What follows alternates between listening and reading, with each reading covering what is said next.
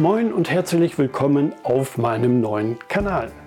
Hier geht es um wirksame Führung und schlanke Organisation für Unternehmer und Führungskräfte. Da dies mein erster Beitrag auf meinem Kanal ist, stelle ich mich kurz vor und erkläre, warum mich diese Themen umtreiben.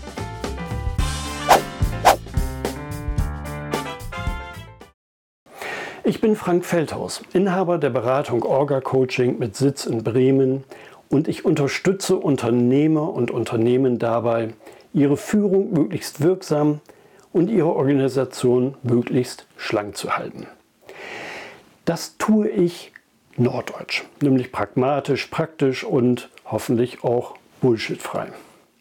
Meine Vision dabei ist, Unternehmen, die schlagkräftig, weil eben schlank organisiert sind und Mitarbeiterinnen und Mitarbeiter, die freiwillig bei ihnen arbeiten, die ihre Arbeit lieben und deren Kreativität und Einzigartigkeit genutzt wird. Denn so wachsen Strukturen und Menschen zu einem großartigen Ganzen zusammen und führen zu einem sehr gelassenen Erfolg. In meinem Arbeitsalltag bin ich hauptsächlich im Veränderungsmanagement tätig und verbessere Strukturen und Prozesse in Unternehmen. Treiber ist oft ein IT-Projekt, bei dem zum Beispiel eine neue ERP-Software eingeführt wird. Meist SAP. Ich bin also auch noch SAP-Berater. Inhaltlich können das kleinere Projekte sein, wie zum Beispiel die Neugestaltung von Einkaufsprozessen für die Non-Food-Artikel eines natürlich völlig unbekannten norddeutschen Kaffeehändlers. Oder schon größere, wie zum Beispiel den Austausch der vorhandenen ERP-Software einer Lebensmittelkette und zwar vom Einkauf über Logistik, Vertrieb, Buchhaltung, Controlling bis hin zu den Kassen und Wagen in den Märkten. Und dabei kommen dann sämtliche Prozesse eines Unternehmens auf den Prüfstand. Und bei jedem Einzelnen überlegt man sich, kann das eigentlich so bleiben oder geht das auch besser? Für meine Kunden ist das eine massiv anstrengende Zeit. Veränderungen sind immer anstrengend. Ja, außer man hat Spaß dran und macht das dann sogar beruflich. Da ich meine Arbeit natürlich nicht alleine mache, sondern in Teams, kann es mal sein, dass 50 externe Berater in einem Unternehmen einfallen und zusammen mit internen Mitarbeitern alles hinterfragen und, klar, vieles verändern. Solche Veränderungsprojekte schaffen in Unternehmen so eine Art Parallelwelt. In diesen Projektteams, die sich mit dem Veränderungsprojekt beschäftigen, herrscht ein sehr fokussiertes, klares und schnelles Zusammenarbeiten mit sehr flachen Hierarchien und einer hohen Aufmerksamkeit durch die Geschäftsführung.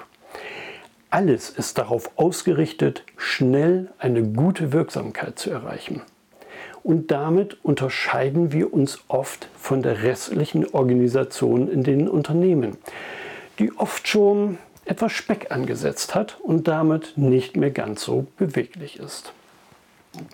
Dann beziehen wir die Mitarbeiterinnen und Mitarbeiter auf der Arbeitsebene sehr stark ein, weil wir wissen, dass genau dort das beste Wissen über die bestehenden Prozesse liegt. Und genau hier liegt die schöne Erfahrung in solchen Projekten. Mitarbeiterinnen und Mitarbeiter bringen ihr Wissen unheimlich gerne ein. Und wenn sie dann noch merken, dass wir ihren Input wirklich für die Verbesserung von Abläufen einsetzen, bringen sie sich umso begeisterter ein. Einfach nur, weil sie gefragt werden und eine sinnvolle Aufgabe haben die Verbesserung ihres direkten Arbeitsumfeldes. Und so mit Menschen zusammenzuarbeiten, macht einfach extrem viel Spaß. Und viele Mitarbeiterinnen und Mitarbeiter haben Probleme, wenn das Veränderungsprojekt vorbei ist und sie wieder in ihren normalen Arbeitsalltag zurück müssen. Und ich frage mich dann immer, warum können Unternehmen nicht dauerhaft so fokussiert wirksam und unkompliziert arbeiten? Welche Effektivität könnten wir in Unternehmen haben? Wie viel besser könnten unsere Unternehmen sein? Und nebenbei, wie viel Spaß könnte das alles machen? Und wir hätten dann auch die Basis dafür gelegt, dass ein Unternehmen schnell auf Veränderungen reagieren kann. Denn erstens sind wir schon an Veränderungen gewöhnt und zweitens haben wir dann schon alles eliminiert, was unsere Kraft sinnlos absorbiert. Der Speck sozusagen ist weg. Und genau diese Fähigkeit, schnell auf Veränderungen zu reagieren, ist für Unternehmen in Zukunft überlebensnotwendig. Darum ist für mich das Thema Führung seit vielen Jahren eine echte Herzensangelegenheit, weil gute Führung die Zukunft unserer Unternehmen sichert. Umso mehr in einer Zeit, in der immer mehr und in immer kürzeren Abständen Veränderungen auf unsere Unternehmen einwirken.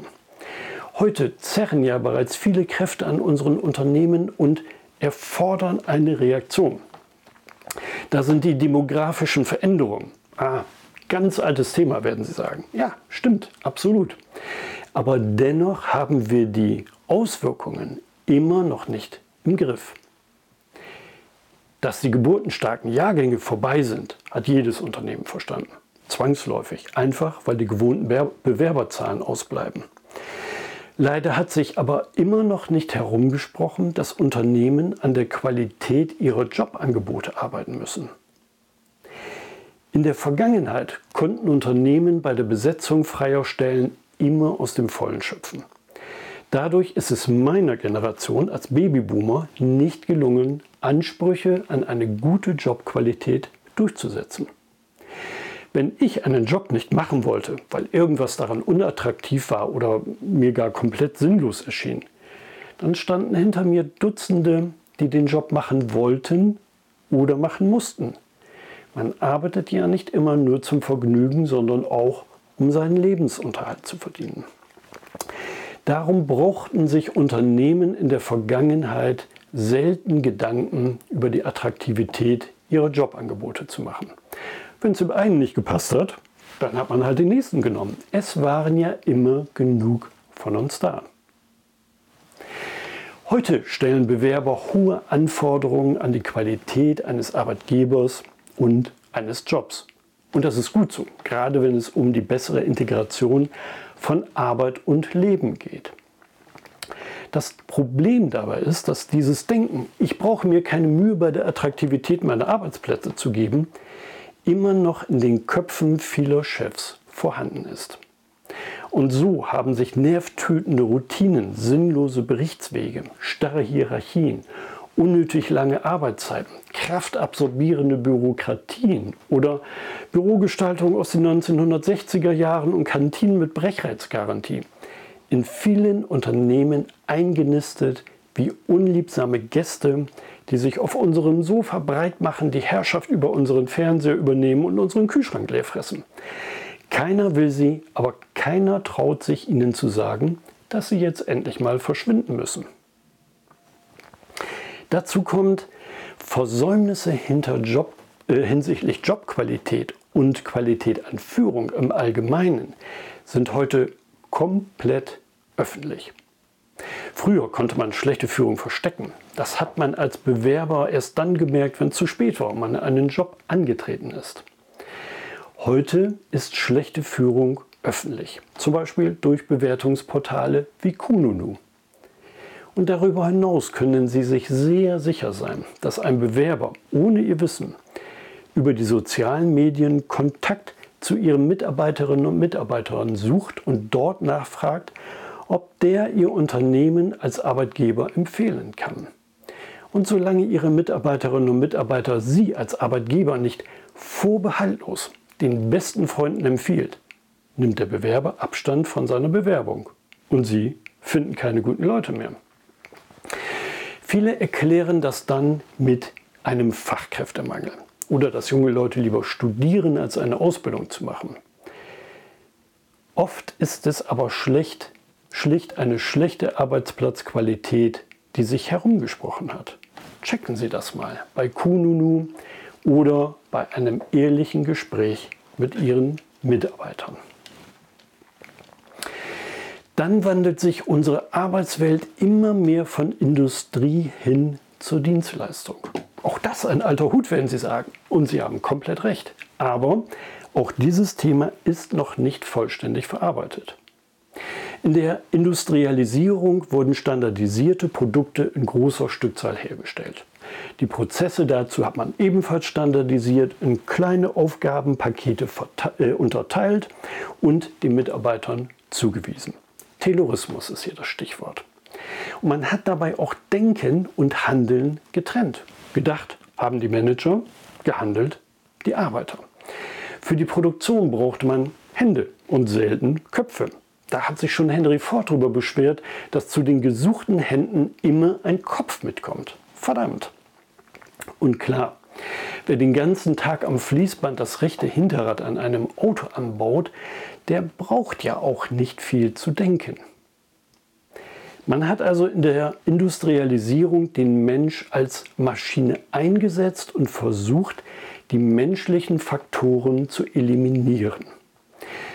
Und gerade dieses Mechan diese mechanistische Denkweise fand sich natürlich auch in den Managementmethoden wieder, die man für die Industrialisierung entwickelt hat. Da man Menschen wie Maschinen eingesetzt hat, hat man sie auch so geführt. Befehl, Gehorsam, Kontrolle. Kennen wir alle. Heute arbeiten wir immer mehr in Dienstleistungsunternehmen und wir erleben da zwei wichtige Entwicklungen. Erstens, wir brauchen hier den Mensch als Menschen und nicht mehr als Maschine. Wir brauchen heute genau die Komponenten, die die Mitarbeiter in der Industrialisierung beim Pförtner abgeben sollten.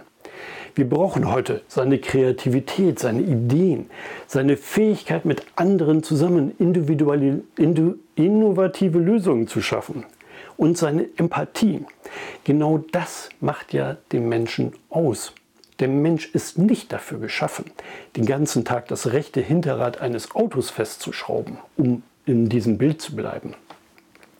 Taylorismus war schon immer eine grandiose Verschwendung menschlicher Fähigkeiten, wenngleich in diesem Kontext der Industrialisierung wirtschaftlich extrem effizient. Daher wirken aber auch die Managementmethoden, die für die Industrialisierung erdacht wurden, heute absolut kontraproduktiv. Mit diesen Managementmethoden aus der Industrialisierung richten wir im Kontext der Dienstleistungsunternehmen heute mehr Schaden als Nutzen an. Dennoch aber werden diese Methoden immer noch verändert und wir müssen dringend aufhören damit. Der zweite Punkt ist die Bildung. Wir brauchen Menschen, die extrem gut sind in ihrem Job. Und die gibt es auch, weil unser Bildungsstand heute einfach sehr gut ist. Die alte Trennung zwischen Denken und Arbeiten ist absolut aufgehoben. Die Mitarbeiterinnen und Mitarbeiter müssen auf ihrem Arbeitsgebiet wesentlich schlauer sein als der Chef. Und damit hat der Chef aber eine andere Rolle. Er ist nicht mehr der allein Wissende und allein Denkende, sondern er muss das Wissen seiner Mitarbeiterinnen und Mitarbeiter moderieren und dafür sorgen, dass sie dieses Wissen auch einsetzen und alle Störungen beseitigen, die das verhindern. Und so muss sich auf einmal ein Chef auch darum kümmern, dass sich Menschen in Unternehmen wohlfühlen. Denn nur so kann ein Mensch seine menschlichen Komponenten auch entwickeln und einbringen. Und mit Wohlfühlen meine ich kein Bällebad und keinen Feelgood-Manager. Aber dazu im nächsten Beitrag dann mehr. Dann gibt es diverse andere Entwicklungen und wir kennen alle die Stichworte. Digitalisierung, Klimawandel, Nachhaltigkeit. Neue Technologien bringen heute eine hohe Veränderungsgeschwindigkeit in unsere Arbeitswelt und in unsere Gesellschaft insgesamt. Und diese Veränderungsgeschwindigkeit die wird nie wieder so langsam sein wie heute. Und wer das nicht beherrscht, ist als Unternehmen schnell überflüssig. Junge Leute kennen Nokia heute gar nicht mehr. Und wenn ich noch von einem iPod rede, denken die, ich habe einen Sprachfehler und meine eigentlich mein iPad. Und schauen Sie, wie viele Probleme unsere Automobilindustrie damit hat, diesem Wandel gerecht zu werden. Oder Es kommt einfach mal eine Pandemie, die alles durcheinander würfelt und eines dabei ganz besonders zeigt, dass starre Konzepte am Ende sind. Ja, unser Leben ist also nicht unbedingt einfacher geworden die letzten Jahre. Aber wir führen unsere Unternehmen vielfach noch genauso wie vor 30 Jahren. Das, was ich in meinem Studium gelernt habe, was unter uns schon etwas her ist und damals auch schon veraltet war, wird heute immer noch gelebt. Aber so kommen wir nicht weiter. Denn gute Führung ist überlebensnotwendig für Unternehmen. Das wissen wir eigentlich alle. Aber da sitze ich eines Morgens an meinem Schreibtisch und äh, mache in der ersten Kaffeepause das Internet an und schaue mir Berichte an. Und ich finde tatsächlich an einem Tag zwei Meldungen, die mich dann doch immer wieder erstaunen. Da ist einmal bei Spiegel Online. Das Statistische Bundesamt hat einen Leiter, der seine Mitarbeiter gerne vor allen zur Sau macht. Seit er Chef ist, herrsche ein Klima der Angst, sein Führungsstil sei menschenverachtend. Selbst gestandene Führungskräfte verließen sein Büro oft unter Tränen. Genau die Umgebung, wo man arbeiten möchte. Ne? Oder hier, in einem Beitrag im Bremer Lokalfernsehen. Da hat der Bremer Senat eine Sonderermittlerin damit beauftragt, sich die Führung der Bremer Feuerwehr anzusehen. Laut Abschlussbericht sind die Leitungsstrukturen rückständig, autoritär und angstbesetzt. Dies begünstige zahlreiche Fälle von sexistischen Übergriffen, Mobbing und Rassismus. Also das mit der guten Führung scheint sich noch nicht so wirklich rumgesprochen zu haben. Extreme Beispiele meinen Sie? Ja, mag sein. Aber ich sehe in meinem Arbeitsalltag oft eine Hilflosigkeit der Führungskräfte auf gesellschaftliche Veränderungen angemessen zu reagieren. Dabei wäre es höchste Zeit. Denn gute Führung zieht gute Mitarbeiter an. Und ohne gute Mitarbeiter keine gute Zukunft für Unternehmen. Schlechte Führung vergrault Mitarbeiter. Und zwar immer die Guten zuerst. Gute Führung hat positiven Einfluss auf Beziehungen zu Lieferanten und Kunden. Kundenzufriedenheit kann nie höher sein als Mitarbeiterzufriedenheit. Jeder hat lieber mit zufriedenen Menschen zu tun als mit unzufriedenen. Sie ja wahrscheinlich auch. Und jeder Mitarbeiter, der mit Freude morgens zur Arbeit kommt, macht eine bessere Arbeit als der, den seine Arbeit eigentlich stinkt. Und was ich eben schon gesagt habe, schlechte Führung ist heute komplett öffentlich. Man kann sie einfach nicht mehr verstecken. Also, ich möchte mit diesem Kanal Unternehmerinnen und Unternehmern und Führungskräften Mut machen, sich mit den Anforderungen unserer Zeit auseinanderzusetzen. Und ich möchte aber auch vor allem zeigen, wie viel Spaß es machen kann, wenn man sein Unternehmen zeitgemäß führt. Und vor allem, wie viel effizienter das ist. Dann treffen wir nämlich auf Mitarbeiterinnen und Mitarbeiter, die gerne bis begeistert bei uns arbeiten und ihr Wissen können und ihre Kreativität anbringen und so das Unternehmen wesentlich nach vorne bringen. Wir haben dann schlanke Prozesse, bei denen nicht unsere ganze Energie durch Bürokratie und haben wir noch nie so gemacht absorbiert wird. Glauben Sie mir, so zu arbeiten macht extrem viel Spaß. Und das möchte ich gerne auf diesem Kanal vermitteln. Nun, ich hoffe, das interessiert Sie. In den nächsten Folgen geht es darum, wo und wie sich Führung dringend verändern muss und was denn die verbleibenden Aufgaben von Führung sein müssen. Was tue ich denn als Chef so den ganzen Tag, wenn ich keine Mitarbeiterinnen und Mitarbeiter mehr kontrollieren und kein Micromanagement mehr betreiben darf? Tja, viele Chefs haben sich diese Frage schon zu Beginn der Pandemie gestellt, als sie vor einem leeren Großraumbüro standen und gemerkt haben, dass ihre Mitarbeiterinnen und Mitarbeiter im Homeoffice ihre Arbeit eigenständig schaffen ohne Führungskräfte. Und, kleine Ankündigung, natürlich denke ich, dass wir noch Führungskräfte brauchen, klar. aber eben mit einem anderen Schwerpunkt als bisher. Also, wenn Sie das interessiert, Kanal abonnieren und dranbleiben. Ich freue mich auf Sie. Bis dahin, seien Sie gut. Ah, apropos, seit zehn Jahren unterschreibe ich meine Blogartikel mit dieser Schlussformel. Seien Sie gut. Das muss ich noch erklären. Der Wunsch, gut zu sein, ist mein Antrieb. Und mit gut meine ich einmal gut im ethisch-menschlichen Sinne. Ich möchte andere so behandeln, wie auch ich gerne behandelt werden möchte, nämlich mit Achtung, mit Wertschätzung und Respekt. Ich möchte gut handeln, ohne ein Gutmensch zu sein. Ein Gutmensch ist politisch korrekt, aber das bin ich nicht, weil ich Denkverbote und Alternativlosigkeiten hasse. Dann möchte ich gut sein im fachlichen Sinne. Ich möchte auf meinem Fachgebiet wirklich gut sein. Meinen Kunden einen konkreten Nutzen bieten, nachhaltige Lösungen schaffen, erreichen, dass meine Kunden mich gerne wiedersehen. Und zwar nicht nur von hinten. Und ich habe gelernt, gute Menschen ziehen immer andere gute Menschen an.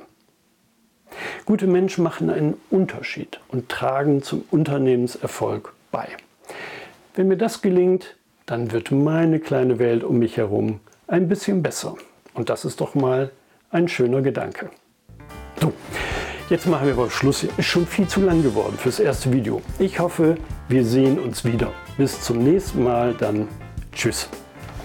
Also ehrlich, erst sage ich typisch norddeutsch und dann rede ich wie ein offenes Schleusentor.